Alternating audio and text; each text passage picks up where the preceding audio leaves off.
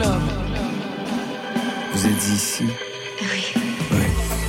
Bonsoir, c'est le retour de votre côté club. On s'était quitté jeudi dernier, vendredi c'était la soirée des victoires de la musique et de la playlist France Inter, Clara Luciani, Terre Noire en passant par Orelsan. Marion Guilbault, j'avais l'impression d'être à la maison. Moi j'avais l'impression d'être dans votre salon Laurent. Exactement. Nous sommes lundi 14 février. Bienvenue au studio 621 de la maison de la radio et de la musique, plein d'amour ce soir pour accueillir le meilleur de toute la scène française et plus si affinité. Kerenan, Gilles Caplan, Christophe Colette, rien ne les sépare dans côté club. Bonsoir. Bonsoir. Bonsoir. C'était presque collégial. 22 ans de carrière pour vous, Kerenan. On aurait pu s'attendre à un best-of. Non. Vous avez choisi de reprendre 10 de vos chansons, dont Strange Weather, qui il faut bien le dire, un chef-d'œuvre.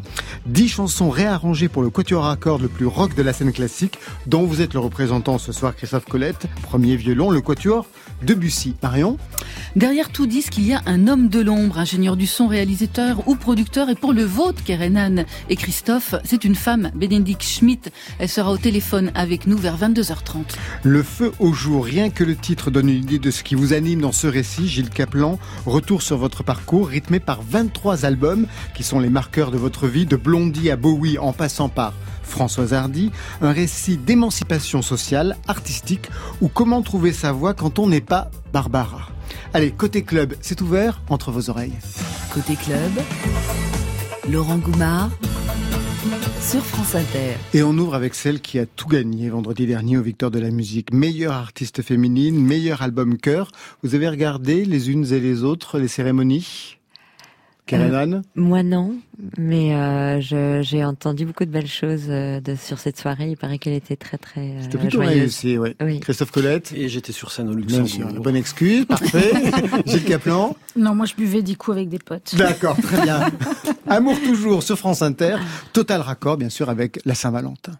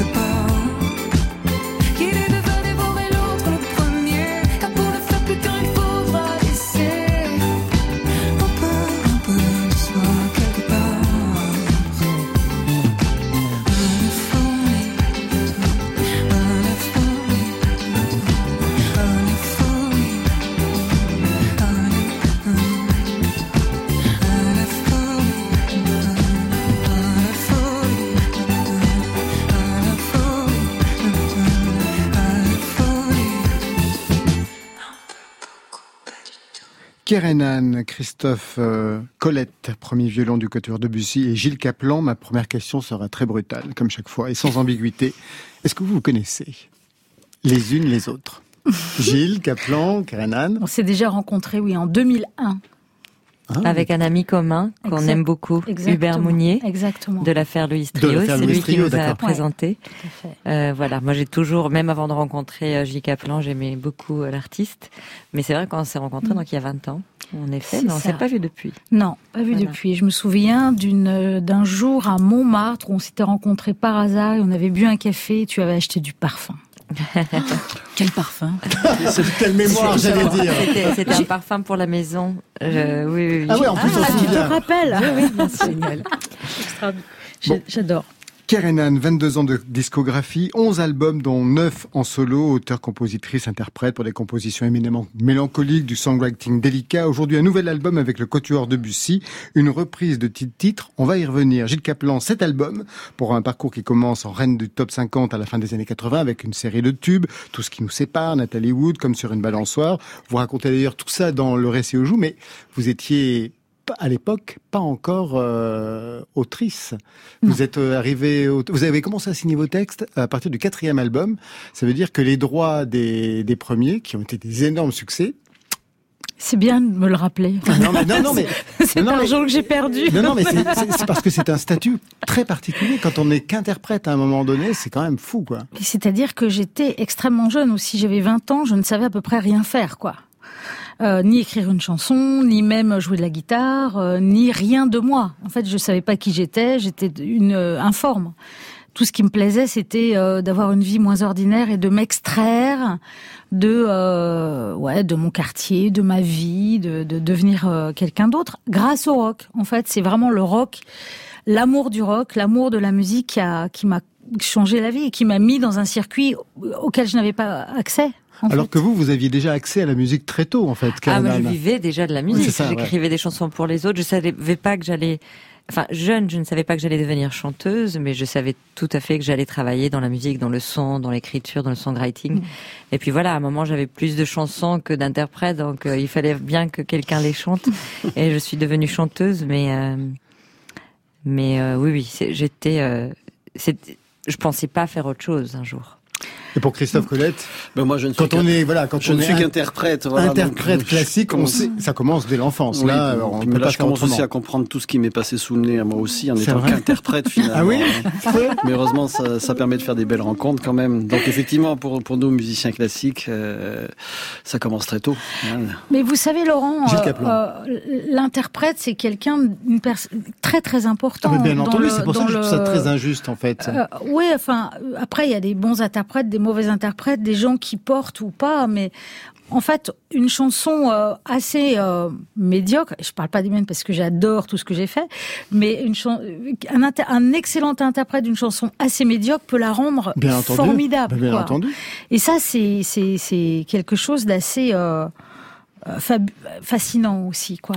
Alors j'aurais pu jouer sur tout ce qui vous sépare, mais on va faire tout ce qui vous réunit. Et vous avez quelqu'un en commun que vous aimez beaucoup. Chacune aura son titre. Gotta make it through the tunnel. Got a meeting with a man on the other side. Hey, this guy, he's the real thing. So if you wanna come along. En fait, vous avez Bruce Springsteen en commun. Et vous, pour cette chanson, je crois, Gilles Caplan. Alors Bruce Springsteen en général, mais cette chanson, je je, je peux pas te, te vous dire, elle, elle euh, je la trouve extraordinaire. C'est-à-dire que la voix de Bruce, comme il chante, c'est comme euh, de la craie sur un tableau noir, mais en bien. Ah oui, parce que généralement, c'est épouvantable. quoi. Vous voyez, ça fait le même effet de ah. Pourquoi cette chanson en particulier? Parce que vous finissez en fait euh, votre récit sur cette chanson, Oui. et sur cet album. Ouais. Mais parce que c'est la fin du chapitre et que l'apprentissage de la scène, je l'ai fait beaucoup en, en en faisant, mais aussi avec une grande peur et en essayant de comprendre comment faisaient les autres. Fallait que je regarde comment faisaient les autres, comment ils s'en sortaient de ce truc, quoi. Et, euh, et je les regardais et je me disais mais c'est pas possible, ils font rien de spécial quoi. C'est-à-dire que Dylan, qu'est-ce qu'il fait? Bah il chante ses chansons avec son petit air comme ça un peu pincé, sa grande voix, ses grandes chansons, mais il fait rien de spécial. Bruce Springsteen non plus. Il joue de la guitare, il transpire, il chante, il donne, mais il donne ses veines. Et, et dans tous les grands, grands interprètes de scène et les grands performeurs, ils donnent leur veine à un moment donné. Alors pour vous, c'est cette chanson de Bruce Springsteen, et pour euh, Kerenan, c'est celle-ci. I get a call on the shortwave. Frankie's in trouble downtown. Well, if it was any other man, I'd put him straight away. But when it's your brother, sometimes you look the other way. Vous auriez pu choisir quelque chose de plus en majeur, Born to be- Non, non, bien sûr, Kerenan. Bah, bah, bah, Comme Yves Kaplan, vous êtes à peu près dans le Déjà, même à mood. quel hein. point est-ce que vous me connaissez de savoir qu'elle fait partie de, de celles qui, qui me construisent ça, ça prouve que je viens très souvent vous voir. Euh, en fait, oui, elle fait partie des chansons qui ont construit justement mon amour pour l'écriture, pour la narration, le fait que dans une chanson, on peut mélanger euh, euh, on peut mélanger une progression harmonique avec des notes, avec des rimes, avec une histoire. On peut parler à la première personne, on peut parler d'une émotion qu'on connaît, mais la raconter à travers une histoire qu'on n'a pas vécue à la lettre. Et euh, cette euh, voilà, cette écriture narrative, ce songwriting narratif, c'est ce qui a fait que je suis aussi obsédée par le songwriting. Vous avez une culture euh, pop, rock, Christophe Colette Non, Pas du tout. mais je, je découvre avec Ah bonheur. bah bien sûr, avec Avec sur scène. Il y a Naïmi et bien d'autres. Et moi, ce qui me frappe quand j'entends quand j'entends ces deux chansons, c'est un timbre de voix. C'est voilà, il y a quelque chose et c'est pas le hasard que ça que ce soit une chanson préférée de Kerenan. Allez, on écoute un des titres de ce nouvel album Kerenan, une reprise avec le quatuor à cordes de Debussy de Strange. On va écouter Strange Weather, le titre qui clôt le disque. Quelle valeur d'ailleurs vous accordez à ce titre pour lui donner cette place toute stratégique? Déjà, à la base, c'est un titre qui a déjà un itinéraire, puisqu'il a été repris à plusieurs reprises, notamment par David Byrne et Anna Calvi. Et euh, il a été, il est identifié avec des images euh, de films ou de séries. Il a fait son petit trajectoire. Mais pour nous, c'est aussi une chanson qui a évolué sur euh, les quelques années où on a travaillé ensemble et on et on moi je, je la joue régulièrement en solo avec un groupe de rock avec l'orchestre etc mais avec le quatuor de Bussy. C'est vrai qu'à chaque fois on a on, on on s'était dit est-ce qu'on la tient? Est-ce qu'on arrive à la faire? Est-ce qu'on finit le concert avec? Est-ce qu'on vit? Et dès, dès notre première rencontre, elle a, elle a eu une place importante puisqu'on a filmé notre premier concert en 2017 à la, à la chapelle de la Trinité. À Et Lyon. déjà euh, là, elle avait, elle a vécu, elle a, elle s'est transformée un tout petit peu. Donc là, on avait envie de laisser cette trace de notre collaboration sur cette euh, chanson. She'll take you back. Don't make believe you wanna think it through. I've loved before. I love again.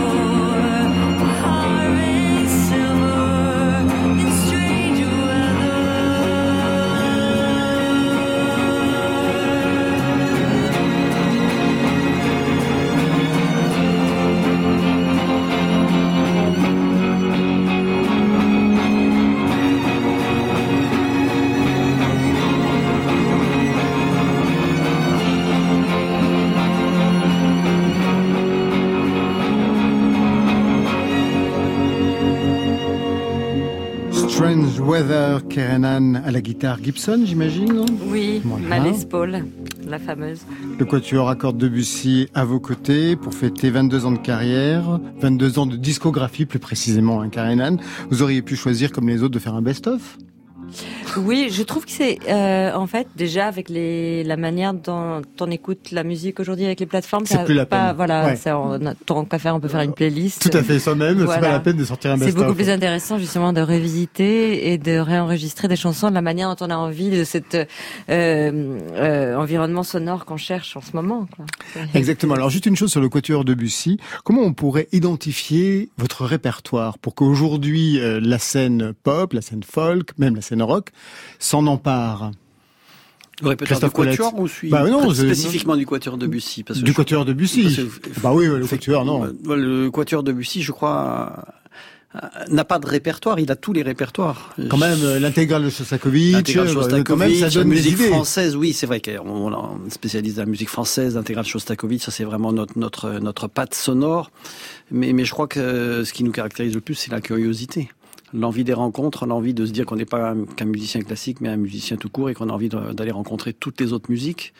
Donc là, c'est un album avec Renan qui est sublime, mais on a fait des albums avec des merveilleux jazzmen et, et on continuera à explorer parce que je crois que on, on a envie de se dire que, que cette musique classique, il faut l'ouvrir. Nos instruments sont absolument sublimes. Comme moi, je mariais mon vieux violon de 1610 à une Gibson, je trouve ça génial. Vous savez jouer de la Gibson ou pas? Pas du tout. Vous savez jouer du violon ou pas? Ah non non. Bon, bon, d'accord. Donc chacun reste bien dans son rôle. Vous- Qu'est-ce que vous êtes allé chercher de, de, de ce côté-là de- du quatuor Debussy Moi, Parce que justement, ce répertoire adoré. Shostakovich, c'est quelque chose de mélancolique qui se met. Il y a Dvorak aussi, je crois que vous avez que vous avez travaillé. Il y a une dimension qui vous plaît, j'imagine là-dedans. Tout à fait. J'ai toujours aimé la musique de chambre et bien évidemment toujours aimé me mélanger à des orchestres, à des quatuors, à des plein d'instruments. Le, le, le quatuor de Bussy, déjà, justement leur curiosité et leur choix de répertoire est génial. Moi, quand je les ai rencontrés, ils étaient en train de travailler sur toute une euh, présentation de, l'œuvre de, Philippe Glass que je, j'aime et que j'écoute régulièrement.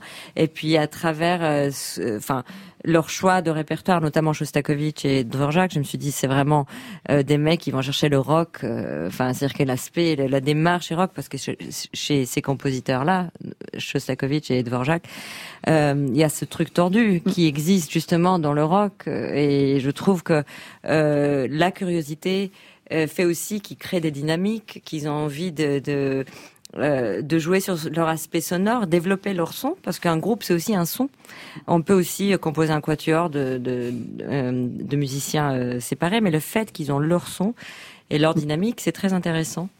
Est-ce que vous avez regardé ensemble euh, l'ordonnancement des titres, notamment pour l'album? Est-ce que c'est quelque chose auquel vous avez réfléchi ensemble, Karen Anne et Christophe Colette? On parle toujours, oui, on décide Oui. euh, en général euh, Oui, toujours et- ensemble. et même déjà le contenu de l'album, on l'a décidé Bien ensemble, parce que là, il y en a 10, mais Oui. euh, notre répertoire ensemble, je ne Ah. sais plus combien il y en a, mais il y a peut-être 30, 30 Bah ou oui, 30 c'est ou pour ça. Et 35 d'ailleurs, on s'est dit, mais pourquoi que ensemble. 10 sur un album Ben, c'était c'était un moment, je crois que c'est c'était un moment absolument fabuleux, une, une sorte de, de, de thérapie de ce qui nous arrivait à ce moment-là. On avait besoin de, on s'est dit un jour, allez, on, on fonce. Ça Mais faisait- pourquoi que 10, euh, que 10 titres Ouais, parce que euh, peut-être on en fera 10 autres. Ah, d'accord, Euh, c'est pour dit, le on volume s'était dit, 2. c'est le Voilà, pour le volume volume 1, 2, voilà. le, Ah, le le 3 et volume le 2. 4. Vous avez déjà chanté avec euh, l'orchestre symphonique euh, de Bretagne, aujourd'hui un quatuor à cordes. Bon, vous avez eu plein de formations. Qu'est-ce que ça change au niveau du positionnement de la voix, Karen Anne? Alors en fait, euh, je pense que sur scène, la voix, elle change en fonction de la salle, de la profondeur de la pièce, de la hauteur du plafond, du son qu'on a, de la journée qu'on a passée, du public, de l'interaction avec les musiciens. En studio, c'est différent. C'est-à-dire que quand je enregistre toute seule dans ma pièce, c'est quelque chose de très intime. Et pour être honnête et authentique, je ne peux pas crier, je ne peux pas remplir une pièce. Là, avec le quatuor, le fait de, de euh, euh, enregistrer tout en live dans une pièce, Ah oui, ça. de, de permettre justement aux instruments à se, mélanger, à passer dans les micros des uns des autres. Euh, C'était quelque chose de proche de la scène puisqu'on a enregistré en live et ça m'a permis aussi de chanter comme si j'étais en live et aussi de, se dire qu'on, on- que les cordes vont passer dans mon micro de chant, ma voix peut-être dans d'autres micros. Et, et cet ensemble-là, cette homogénie m'a permis de chanter comme si on était sur scène. Vous avez déjà eu des séances d'enregistrement sur ce mode-là, c'est-à-dire euh, sur le fonctionnement du, du live dans votre parcours, Gilles Caplan, parce qu'il y a eu plusieurs périodes chez vous, on y reviendra, mais... Bah oui, regarde. Bah oui, il y a eu des périodes. Euh, oui, oui, ça m'est arrivé. Ça m'est arrivé. C'est pas ce que je préfère. Euh, capter la magie, c'est vraiment le, le, le, le sens du, du studio. Bien sûr. Et bon, il y a plusieurs manières. Et j'ai- peut-être parce que mon répertoire ne s'y prêtait pas, peut-être parce que euh, euh, le studio n'était pas euh, le bon ou la bonne personne, mais à chaque fois j'ai souvent été déçue par la captation du son, comme exactement comme Karenan le dit, c'est-à-dire que les voix vont dans les micros des uns des autres, c'est très beau. Et quand on écoute, parfois on se moi, je suis toujours déçue dans la vie. Vous savez, je suis, je suis. Une grande Mais- déceptive. Oui. On verra ça tout à l'heure. Alors, dans cet album, il y a deux titres composés avec Benjamin Biolay pour Henri Salvador. Jardin d'hiver, que vous aviez déjà enregistré sur votre album Not Going Anywhere, la version avec le euh, Quatuor. Je voudrais du Fred Astaire, revoir à la takeaway. Je voudrais toujours te plaire jardin d'hiver. Je veux déjeuner par terre, comme long des golfes clairs, t'embrasser les yeux ouverts dans mon jardin d'hiver. Donc, première chanson composée avec Benjamin Biolay, et notamment chantée par euh, Henri Salvador, puisque vous l'aviez déjà enregistré dans La biographie de Luca Philipson, donc mon premier album en Je euh, m'étais trompé. 2000. Et Faire des ronds dans l'eau, ça vous ne l'aviez jamais enregistré. Jamais. Donc c'est un inédit. Je ne suis pas sur la photo, je suis au bord de l'eau. Être en vie n'est pas assez ni trop. Je sais c'est rien, mais je préfère la seule chose que je sais faire Les herbes folles et la rivière, les plages du Finistère et la mer. Et il y a donc un lien entre ces chansons, Henri Salvador, le lien c'est Benjamin Biolay, et là on repart au tout début, quand vous formiez un groupe, en 98, avec Benjamin Biolay, ça s'appelait Shelby. We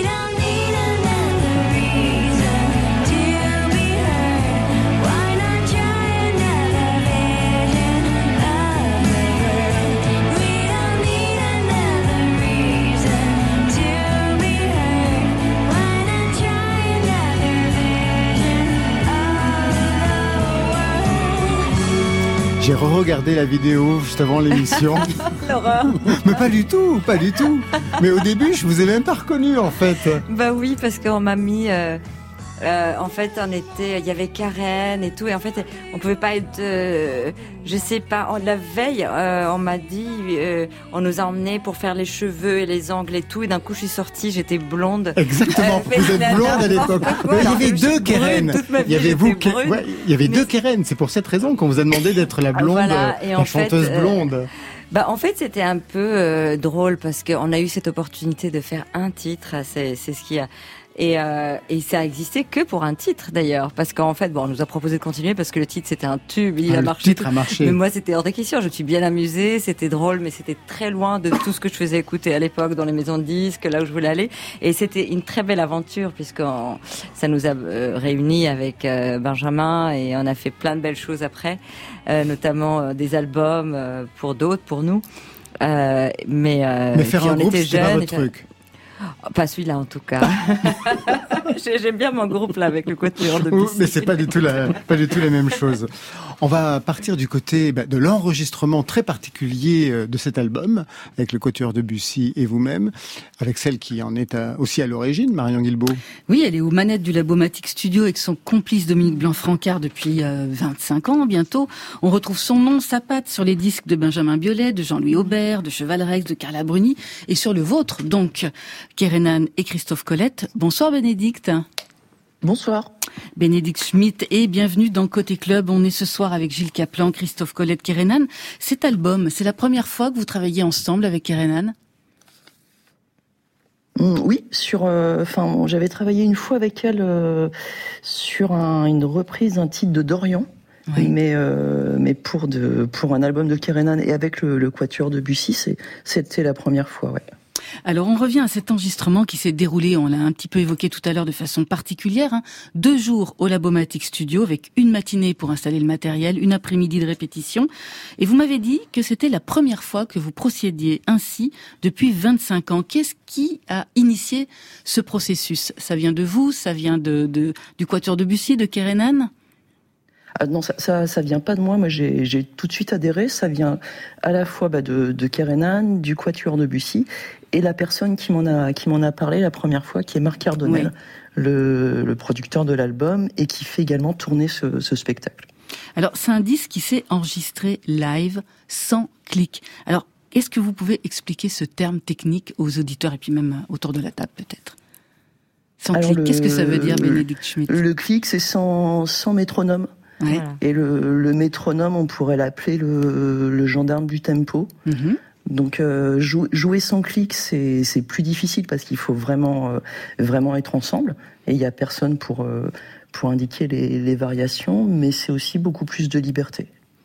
Alors, cette façon de procéder, euh, enregistré live, qu'est-ce que ça présuppose en matière d'installation En matière d'installation de micro, est-ce que tout le monde donc joue dans la même pièce, c'est ça? Exactement, ouais.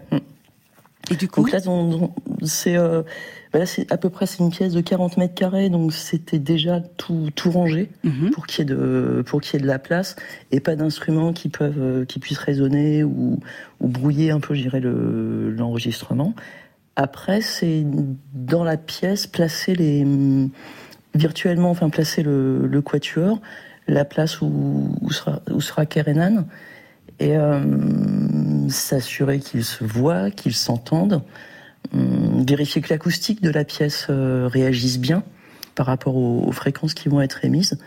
Et ensuite, c'est ben, installer les micros. Hum. Il Et tout câbler. Ce qu'il faut, savoir aussi, c'est que euh, quand on joue dans une pièce et qu'on a envie de traduire ça à une bande, pour, pour que quand on écoute l'enregistrement, ça sonne comme ça sonne dans la pièce, c'est tout un itinéraire, c'est tout un trajet. Le travail euh, de, de, de ce qu'a fait Bénédicte sur cet album, ou le travail de l'ingénieur de son dans des conditions comme ça, c'est vraiment de choisir. C'est déjà, il faut une une euh, une sensibilité au, au projet, au-delà de la connaissance technique et des années de travail et de connaissances. Euh, il fallait vraiment, justement, comme elle disait, que, que la pièce arrive à comment elle absorbe l'acoustique, comment elle absorbe l'acoustique de chaque instrument, de notre manière, de chaque. Ça peut être co- comment un, euh, un musicien pose les doigts sur son instrument. Ça peut changer le choix du micro, ça peut changer. euh, en fait, tout Mm. cet itinéraire qui va entre la pièce, elle et la bande et l'enregistrement, c'est euh, c'est un voyage qui est fait par un grand peintre et dans ce cas-là, le peintre c'est Bénédicte. Ça vous a surpris cette façon d'enregistrer, Christophe Colette? Non, Pour pour le nous, classique. Non, parce que le classique, c'est Nous, toujours comme ça. euh, Nous, c'est jamais au clic. Ben voilà, Et ouais. c'est- ça que j'ai trouvé extraordinaire. D'abord, je vais, je vais dire bonjour à Bénédicte. C'est vraiment une, une Oui, super bonsoir. surprise que vous nous ayez invité, Bénédicte, parce que je pense que le succès de ce disque, c'est aussi le sien. Le sien et celui de, de toute l'équipe qu'il y a autour. euh, Et, et Marc euh, Cardonnel qui était aussi en régie. Il y avait une sorte d'émulation euh, commune qui était incroyable. Et ce que je trouve euh, remarquable dans ce disque, c'est que finalement, nos habitudes se sont mariées. C'est-à-dire que nous, nous, euh, musiciens classiques, euh, dit, dit classique, le clic, euh, ben, euh, on, l'a à l'intérieur et puis la, pulsation, on la trouve en commun. Et c'est un disque de musique de chambre qu'on a fait. On a joué en, en sextuor avec une des plus belles voix qu'on puisse trouver. Et puis, euh, et puis ces instruments que Kerenan marie avec tellement de, de virtuosité, que ce soit la guitare, l'électrique ou le piano. Marion, Bénédicte Schmidt, pourquoi on ne fait plus des enregistrements de cette façon? Est-ce que ça veut dire qu'il y a un lâcher-prise qui n'existe plus aujourd'hui de la part des artistes? Est-ce qu'il y a une volonté de contrôle ou alors un niveau de jeu peut-être euh, insuffisant? Alors non, le, le lâcher prise existe euh, existe toujours, mais ce qui, était particulier dans cet enregistrement, c'est qu'il connaissait le répertoire, il connaissait les morceaux et c'est- il les avait déjà joués sur scène avant, et c'est rare de se retrouver euh, en studio après la scène. Hum, après, Oui, je en pense général, c'est plutôt le contraire, oui. oui, oui, mais euh, après pour le faire cet exercice-là en studio, il faut aussi que le, que le répertoire s'y prête, et ça demande beaucoup plus de temps euh, qu'un enregistrement où on va tout faire par euh, par couche, par par euh, différentes étapes. Ça ça demande aussi de d'accepter que tout soit hum, figé à la prise, si si on peut dire ainsi. Mhm. Euh, on ne peut pas le modifier. Donc il peut y avoir la peur que ça, ça y est, c'est comme ça, c'est fait, enfin comme une comme une photo. Hum, quoi dire euh, Je, je dirais aussi que c'est un luxe d'enregistrer comme ça pour des pour une question de moyens. Oui. Beaucoup de gens ne peuvent pas le faire. Il faut savoir que euh, quand on enregistre avec un clic, ça permet justement à plein d'artistes d'envoyer à des producteurs, de passer la session de l'un à l'autre, Mm. de pouvoir changer, rajouter des instruments, enlever, refaire la voix, faire les choses Mm. séparément. Bon, c'est c'est pas c'est beaucoup moins intéressant, mais c'est beaucoup moins cher aussi. Donc il y a plein de gens qui Ouais, le non, font ouais le, le manque dans de la moyens. pop ouais. et dans le rock parce que c'est pas aussi coûteux. Là, on était, euh, c'était très luxueux ce qu'on a eu. Et luxueux. pourtant, en deux jours de studio seulement. Merci beaucoup, Bénédicte Schmidt. Alors lui, il. À bientôt dans Côté Club. À bientôt, À merci. bientôt, au revoir. Bonne soirée. Il était nommé dans la catégorie meilleur concert aux Victoires de la musique vendredi dernier. Hervé a débarqué d'ailleurs sur la scène en camionnette. Son live était hyper. Ce soir, on lui redonne encore une fois son permis de construire. Je savoure mon blues de.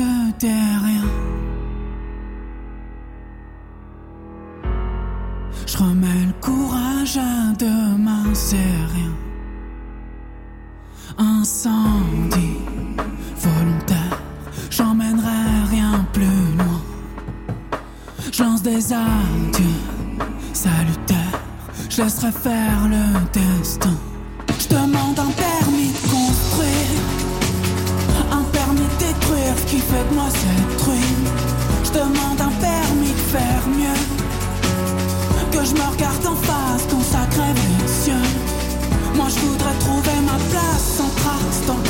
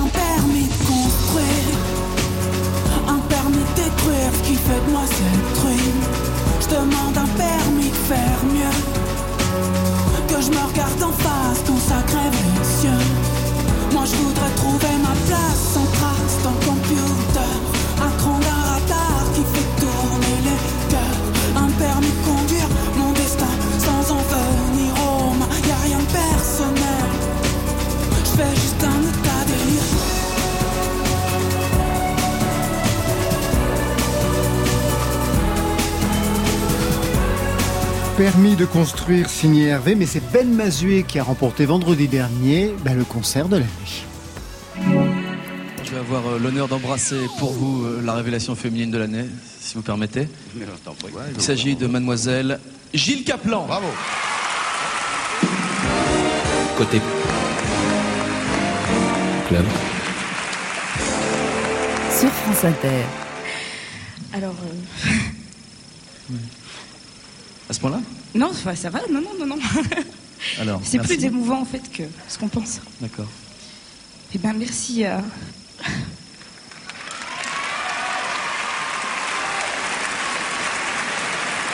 Mais c'est même pas pour moi, c'est pour euh, celui qui compose toutes les chansons, qui est Jay. Jay Alansky. Vous vous souvenez, Gilles Caplan, elle est là complètement mortifiée en disant c'est pas possible, c'est pas possible. Non, mais- Ce son, vous ne pouvez plus l'entendre en 92 révélations des victoires de la musique. C'est si difficile? C'est pas du tout ça. C'est c'est euh, c'est comme si euh, en 92 vous aviez quel âge, Laurent? Euh, Je sais pas, euh, je sais pas. euh, je 20 veux- ans à peine. à peine. Bref. 18. C'est comme si je sortais euh, une image de vous ou un instant de vous, vraiment euh, venu de nulle part, Bah, pas de out of part. the blue, comme disent Ouais. les Anglais, euh, et, et qu'on vous le et qu'on vous faisait un résumé Bah, ça fait de. partie de votre parcours. Je- alors, bien sûr que ça en fait partie, mais c'était il y a longtemps.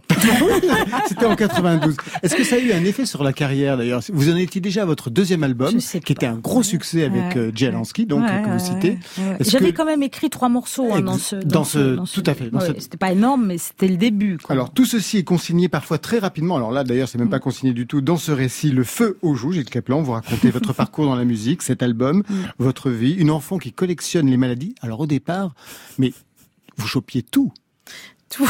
mais tout, J'étais tout le temps malade. mais de tout et de, mais de trucs même assez graves. Vous ne grandissez pas, on voit bien que ça s'est arrangé.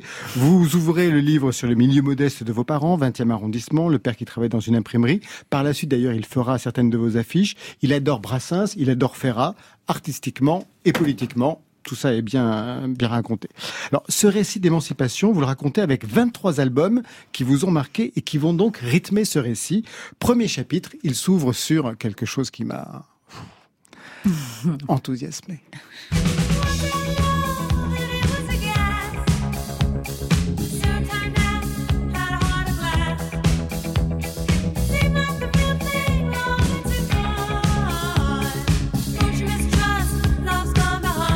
Blondie avait un effet d'identification pour vous?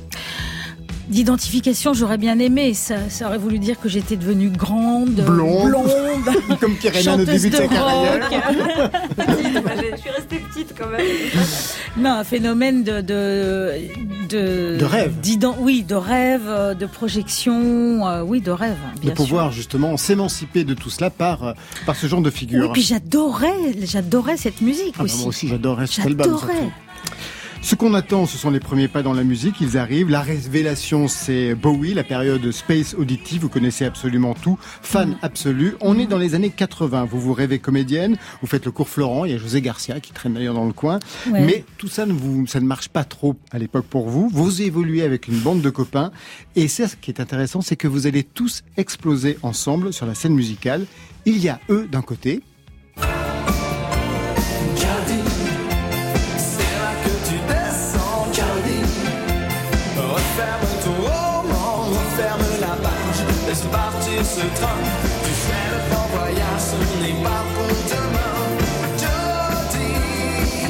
Pour les innocents, du jour au lendemain, c'est le carton avec Jody. Ah Vraiment du jour au lendemain, ça se décide. Et quelque chose va vous arriver à vous aussi. C'est Gialansky qui travaille pour les innocents, Mm. qui a travaillé pour Lio, pour Chamfort, qui vous demande de chanter. Vous n'y aviez jamais pensé auparavant. Pas du tout. Parce que ma grand-mère était euh, chanteuse lyrique et que pour moi, le chant, c'était l'opéra. Ça pouvait pas être euh, autre chose. Le reste euh, m'indifférait complètement, à peu près. Une voilà. horreur de la variété. Alors, j'aimais bien Sylvie Vartan quand j'étais euh, vraiment petite, mais euh, ça me faisait pas plus que ça quand même. hein.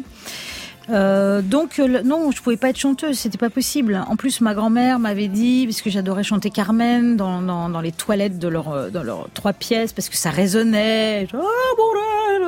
Bref.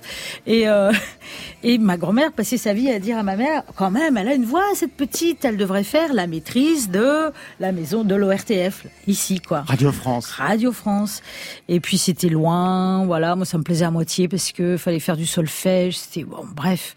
Je l'ai pas fait et, euh, Et pour- tout ça vous a rattrapé par la suite. voilà, et les chanteuses, c'était, c'était, c'était autre chose. C'était pas ce que je fais même maintenant. C'est pour ça que j'ai du mal aussi parfois à considérer complètement, euh, la, comme ce que dit Gainsbourg, la variété, c'est un art mineur. La chanson, c'est- pas un art mineur, mais quand même, c'est pas un art majeur. Le succès vous tombe dessus. Premier album, il s'appelle À peine 21, c'est en 87, avec un passage chez Foulquier, Le Pollen, du 9 novembre 1987, ici, à France Inter. Si elle veut bien se rendre sur scène, euh, la charmante jeune femme, Gilles Caplan.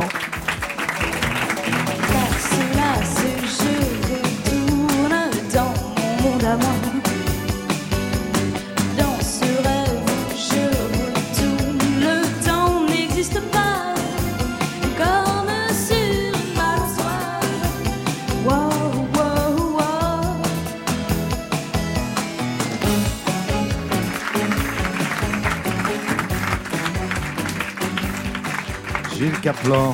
Ça va mieux. Ça va bien, mais c'est vrai que tu euh, étais un, un peu impressionné, pourtant. hein. Non, mais tout le temps, de toute façon, euh, je crois que c'est bien d'avoir le track. C'est vachement agréable. Moi, j'aime bien avoir le track. Je les changerais pas contre, euh, je sais pas, je les changerais pas, quoi. La première fois qu'on rencontre euh, Gilles Caplan, ce qui parle d'abord chez elle, c'est son instinct. Ah bah oui, avant toute chose. Quand j'ai envie de, de dire quelque chose, euh, je le dis, sauf si c'est quelque chose qui n'a pas lieu d'être dit. Mais euh, on n'a jamais réussi à m'imposer quelque chose que j'avais vraiment pas envie de faire. Et je crois que c'est bien de savoir dire non et de savoir résister, de ne pas transiger euh, par rapport à cette espèce d'environnement parfois a tendance à nous imposer. T'as une expérience de scène déjà? Non, jamais. C'est-à-dire que là, ce soir, c'était un peu comme une première fois? Oui, un petit peu, ouais. Un petit peu Voilà, ouais. Parce qu'il y, y a beaucoup d'aisance déjà. Ah bon? Mais comme sur une balançoire, c'était la première fois, et comme sur une balançoire, il y a un moment, j'étais bien embêtée quand même. Notre passé c'est comme de la poussière qu'on souffle sur un meuble. Des particules qui dansent dans le soleil et disparaissent toutes seules quand je pense à tout. Franchement, Gilles Caplan, à l'âge de 20, 21 ans, à peine 21 ans, c'était, vous aviez un, un bel aplomb quand même. C'était pre- le premier entretien, Mais oui, alors le premier live. J'en reviens pas moi-même. hein. Franchement, J'avais complètement oublié ouais. tout ça. euh. Oui, oui. Je, je, je suis contente de moi à ce moment-là. Vous vous souvenez, euh, Karenan, vous, de vos premiers entretiens Si vous aviez le, le même aplomb, la même euh, Je aisance sais pas, je, je pense que oui, j'arrivais à parler de musique et de et en fait ça me rassure parce que je me sens toujours très seule quand je dis que j'avais pas du tout l'impression qu'on essayait de me rabaisser, qu'il fallait rentrer dans une pièce avec euh, 14 mecs ingénieurs et, fait- et trouver ma place parce que non, moi j'ai toujours euh, été, j'ai toujours pris la place que je voulais, que ce soit en studio, euh, entouré de musiciens, de musiciennes, de et euh, ça me rassure et ça me rend triste parce que je me dis que les nouvelles générations, ça a dû regresser parce qu'elles parlent souvent du fait que euh, elles se sentent euh, ne- ne il y en a qui ne se sentent pas aussi libres de dire les choses, mais j'entends euh, cette interview de Gilles Caplan et je me dis non, j'ai pas rêvé. Nous, on avait vraiment un truc tracé par nos mères qui ont déjà euh, euh, rendu les choses possibles pour nous, d'une certaine manière. Ouais, Gilles Caplan, vous aviez une certaine liberté de pouvoir euh, dire ce qu'il se passait. Comme de toute façon, vous n'attendiez rien, en fait. Je n'attendais rien et je crois qu'il y a une, une- une- un- vraiment, je pourrais redire quasiment mot pour mot euh, ce que je disais. C'est je, faut savoir dire non, même si c'est difficile. Et à un moment donné, même si on n'a pas, si c'est dur de dire non, les événements sont tellement insupportables à vivre que de toute façon, on ne pourra pas les faire. Donc c'est un non euh, existentiel. Alors, vous dites qu'on ne vous impose rien, certes. Mais peut-être parce que vous acceptez beaucoup de choses. Parce que je vais lire une page de votre livre qui s'appelle Le feu aux joues et vous racontez, euh, eh bien, les tournées. Et les tournées, Ah oui dans ces années-là, c'était du délire. Ah oui. Tournées et promotions non-stop. Chanter pour tout et n'importe quoi. Des radios qui organisent des podiums géants pour leur anniversaire. Ça va. Biarritz avec Carlos qui me fait goûter mon premier grand vin du Pomard. Bon, ça, ça va. Le gala de HEC où des étudiants bourrés m'aspergent de vodka pendant mon passage. Chanter sur une scène mobile à l'arrière d'un petit camion qui traverse la ville de Lille. Chanter au milieu des tas de coquilles de moules sur les trottoirs pendant sa braderie. Chanter tout près des terrils à Liévin. Chanter entre deux tondeuses gazon pour une foire expo à Strasbourg où le présentateur annonce Un garçon plein de talent, je vous demande d'applaudir, il s'appelle Gilles Caplan. Chanté dans une boîte pourrie d'Aix-les-Bains avant le clou du spectacle, une hardeuse en string diamant qui s'introduit des petits objets devant une horde en route, et j'en passe. Mais c'était quoi ces tournées qu'on vous proposait? Enfin, Vous n'êtes pas la seule, parce qu'on en a eu d'autres aussi de cette période-là, et c'était fou en fait. C'était dingue. Mais on savait même pas où on allait en fait. Ben oui, je vous le raconter par la suite, vous, dé- vous, vous déboulez dans des, dans des rues, enfin... Mais on savait pas. euh, La, la braderie de Lille, de toute façon, il y avait une radio à l'époque qui était très euh, importante dans le nord de la France, qui s'appelait RVS. Et quand RVS vous programmait, qui faisait un anniversaire ou un événement, et qui vous passait, voilà, il nous invitait. Et on était, euh, on avait Hubert, il y avait l'affaire du Trio, il y avait les Innocents, on était, y on était plein, quoi. Il y avait Caroline Loeb. Vraiment, on était une, une, une, une tripotée de chanteurs, Niagara. Mais enfin, oui, bon, tout- euh, toute tout la scène monde, de l'époque, tout le top monde. 50 de l'époque. Et ouais. encore, je n'ai pas tout dit. Ah, mais ça, je peux imaginer. je, je peux imaginer. Vous n'avez jamais vécu des choses euh, aussi délirantes? Ah non, non, moi c'était une résidence au Sidewalk Café à New York, seule avec une guitare. Donc certes, j'ai fait beaucoup, beaucoup de scènes en tant que songwriter. J'étais seule sur la route longtemps avec juste une guitare, mais ça m'a permis aussi d'écrire, de m'arrêter dans des, des chambres d'hôtel, dans des motels. Ça m'a enrichi, euh, ça m'a donné des sujets. Euh, mais en tout cas, non, tout était lié à, à des... euh, Enfin, moi, moi, je sais pas. J'ai toujours eu des belles rencontres avec des musiciens, avec. euh, euh, donc, j'ai j'ai entendu ces histoires justement. Oui, parce que c'est pas la même époque en fait. Oui, mais, Non, mais moi je n'ai jamais eu à vivre ça. C'était bien avant. euh, moi, j'ai premier album 87, quoi. Exactement, Donc, euh, ouais. C'était 20 ans 87. On, on a, on a, des, on est encore dans l'absurdité de la musique, hein. On est toujours dans l'absurdité de la musique. On est toujours dans l'absurdité quoi qu'il arrive. Ça, c'est un autre sujet. Mais euh, faut se laisser, enfin, on se laissait porter. En même temps, il y avait, quelque chose de très euh, drôle, quoi. Ce qui est intéressant, c'est de voir que vous avez vraiment tout appris au fur et à mesure de votre de, de ce qui se passait pour vous. Mm. C'est-à-dire que vous avez appris à chanter au moment où vous faites euh, de la scène, vous faites de Mm. la scène, vous apprenez à faire de la scène au moment où vous le faites. Et c'est intéressant parce que c'est une chose que vous apprenez à faire en autodidacte, notamment le chant, en écoutant cette voix, mais en l'écoutant vraiment. Oui. Oh, I got plenty of nothing, and nothing's plenty for me. I got the sun, got the moon, got the deep blue sea. The folks with plenty of plenty got to pray all the day. Seems when Vous avez écouté Elsa Fitzgerald des centaines de fois, c'est ce que vous racontez, en étudiant tout. Le souffle, la position de la voix, le rythme, tout. Tout. En imitant, j'imagine. C'est comme ça aussi qu'on apprend. en l'imitant, en, en l'observant, euh, ouais, en l'imitant. On apprend beaucoup en imitant, beaucoup, énormément. Je ne savais pas chanter, j'allais faire, euh, mon- j'allais rentrer en studio, je voulais pas être ridicule, donc qu'est-ce que je fais? Et j'adorais euh, Ella Fitzgerald. Et je, je dis bon bah voilà, j'ai qu'à apprendre en écoutant Ella Fitzgerald. Et, euh, et voilà, donc j'ai, j'ai- j'ai- oui, j'ai appris en comme ça, Qu'est-ce que avez dans ma chambre. Ben oui, hein, je sais. Qu'est-ce que vous avez appris justement en écoutant Fitzgerald, qui vous a servi par la suite? J'ai appris qu'elle. euh, Alors, on en revient toujours à ce que je disais au début, c'est-à-dire qu'elle donne son cœur, quoi. Il y a une espèce de joie, de lâcher prise qui existe dans tous les grands artistes. Quand vous passez tout à l'heure euh, Bruce Springsteen, il est en pleine possession de ses moyens. Il a beaucoup travaillé, beaucoup répété, et en même temps, il a, il lâche quelque chose. Il est dans la joie. Et pour moi, le lâcher prise, c'est la joie. On peut pas lâcher prise si on n'a pas la joie. Et Ella Fitzgerald, bon, évidemment, c'est une immense chanteuse avec une technique incroyable qui a, comment dire, la grâce de nous faire oublier sa technique. C'est comme un- une, un- une danseuse étoile. On oublie, on voit Sylvie Guilhem, euh, euh, Marianne et Gillot. On a l'impression qu'on va pouvoir en faire autant. Par la suite, vous avez pris des cours de chant, véritablement Un peu, mais pas trop. J'ai- J'aime pas trop les cours de chant. hein. J'ai- J'aime pas. Je suis, je suis tombée sur des, des foldins qui me disaient qu'elle qu'elle, j'allais chanter comme euh, Tina Turner. Je voulais pas du tout chanter comme Tina Turner. Enfin bon.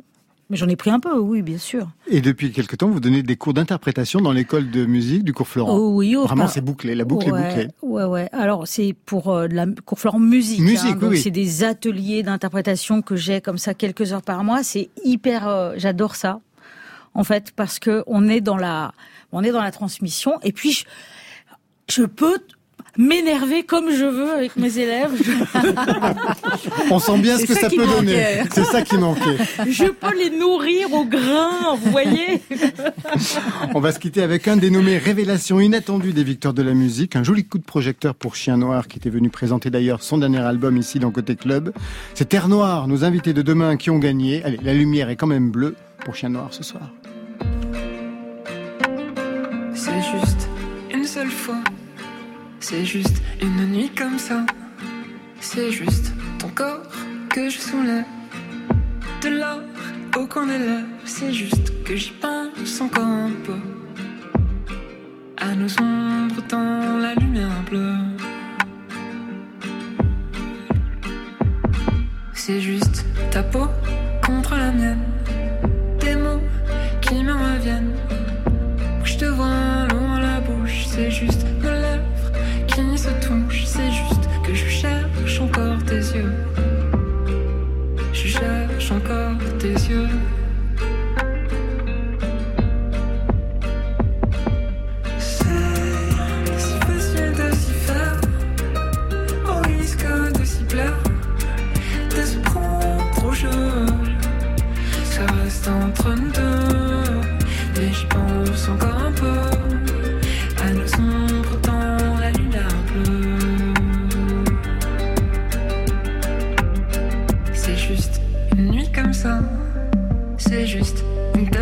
Fois.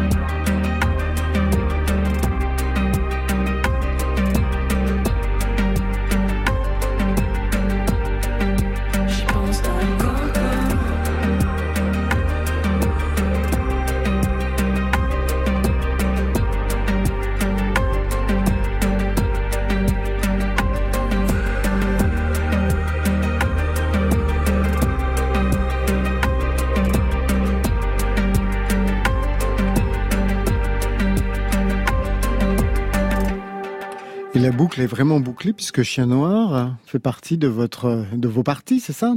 Oui, on a fait, on a fait quelques concerts ensemble. Il était en première partie et c'est un artiste que j'aime beaucoup. Il n'y a pas de, il y a pas de hasard en fait. Ça s'appelle de la programmation. Merci Gilles Caplan. Votre livre Le Feu aux joues, ça paraîtra mercredi prochain chez Robert Laffont. Non, c'est paru déjà. C'est paru déjà, d'accord. le Alors, 10. je- C'est n'importe quoi ce qu'on a mis. Et je, je voulais vous dire aussi, je n'ai pas fait sept albums, j'en ai fait huit. Ah, Alors connaissant Pourquoi quand il en même. manque un alors Je ne sais pas. Bon, je vais voir lequel c'est. Je signale aussi que vous êtes sur scène avec le duo Karénine que vous formez avec Émilie March. Ouais. Vous serez le 11, 12, 13 à Issingo les Sucs et le 11 juin à Bordeaux.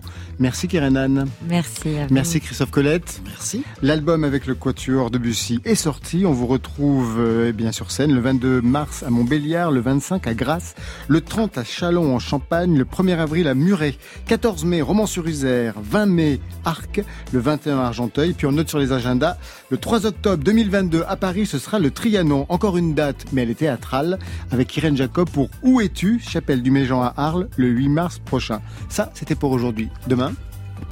Alors lequel repartira avec la victoire de la révélation masculine Alors Il s'agit de Terre Noire. Les deux frères stéphanois de Terre Noire seront nos invités demain avec à leur côté le pianiste Sofiane Pamar en live. Marion Zoom sur le festival Fame, le festival des films et documentaires musicaux avec Marc Collin qui revient sur les origines de la French Touch avec Why Versailles. Eh bien voilà, côté club c'est fini, que la musique soit avec vous.